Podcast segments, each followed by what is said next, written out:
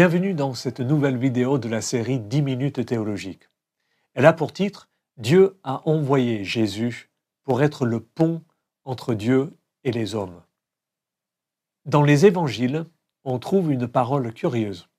C'est Jésus qui dit en Matthieu 11, verset 27, Tout m'a été remis par mon Père, et personne ne connaît le Fils si ce n'est le Père, personne non plus ne connaît le Père si ce n'est le Fils et celui à qui le Fils veut le révéler.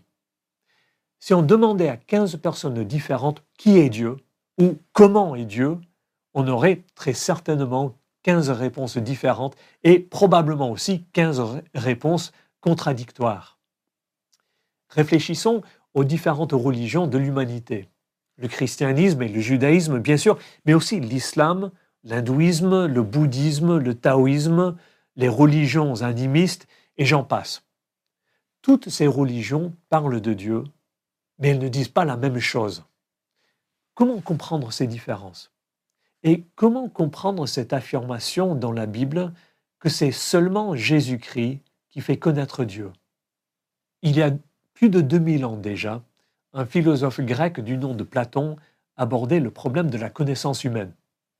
Ce qu'il dit va un peu comme ceci.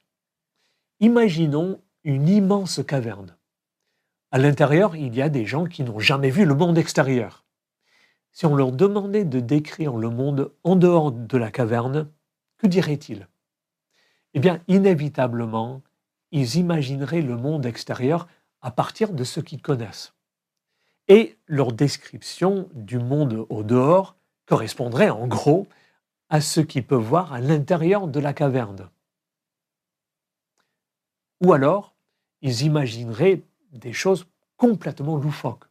Ils auraient peut-être des idées à partir de ce qu'ils voient avec les stalagmites et les stalactites, peut-être en plus grand et en déformé.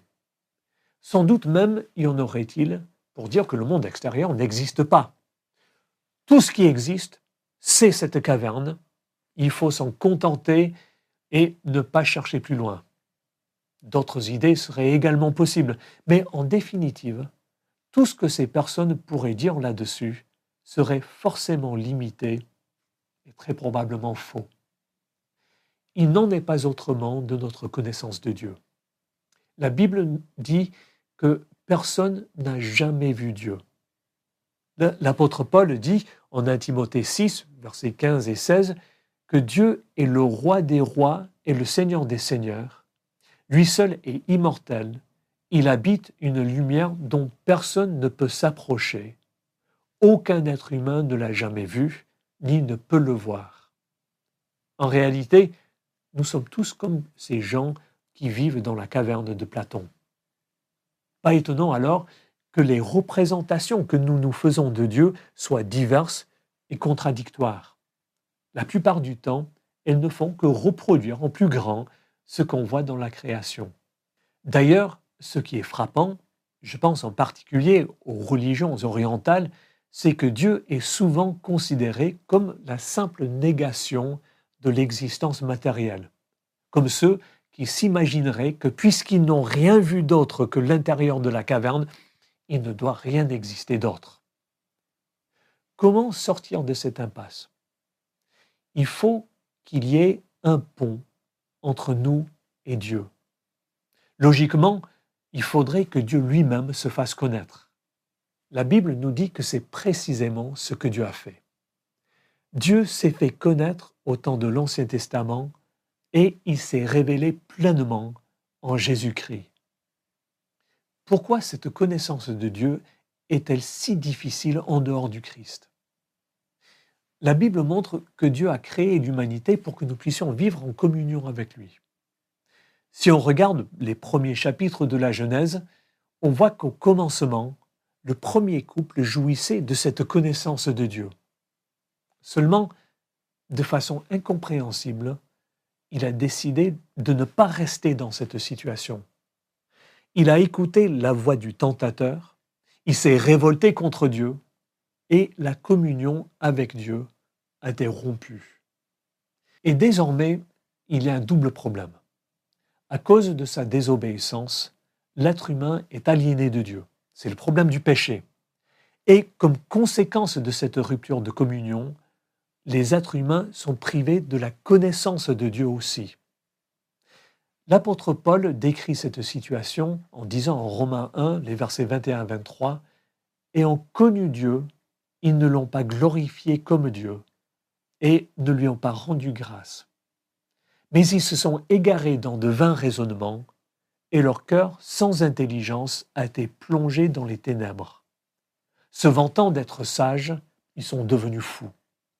Et ils ont remplacé la gloire du Dieu incorruptible par des images représentant l'homme corruptible, des oiseaux, des quadrupèdes et des reptiles. Voilà la situation de l'homme après la faute.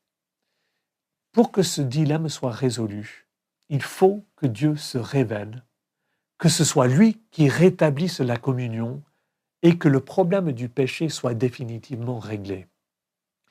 La Bible nous révèle que Jésus-Christ a fait tout cela. Jésus-Christ est mort et ressuscité pour que la barrière que représentait notre péché soit enlevée et que la communion avec Dieu soit rétablie.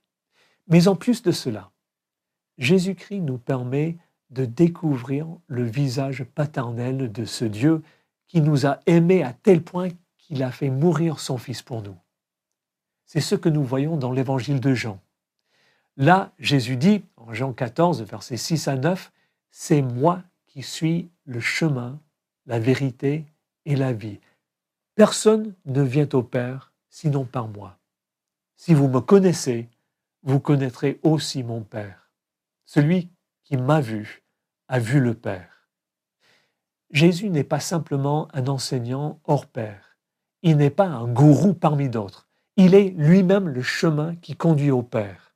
C'est lui qui fait connaître qui est Dieu et comment il est, dans sa justice, sa bonté, sa compassion et son amour.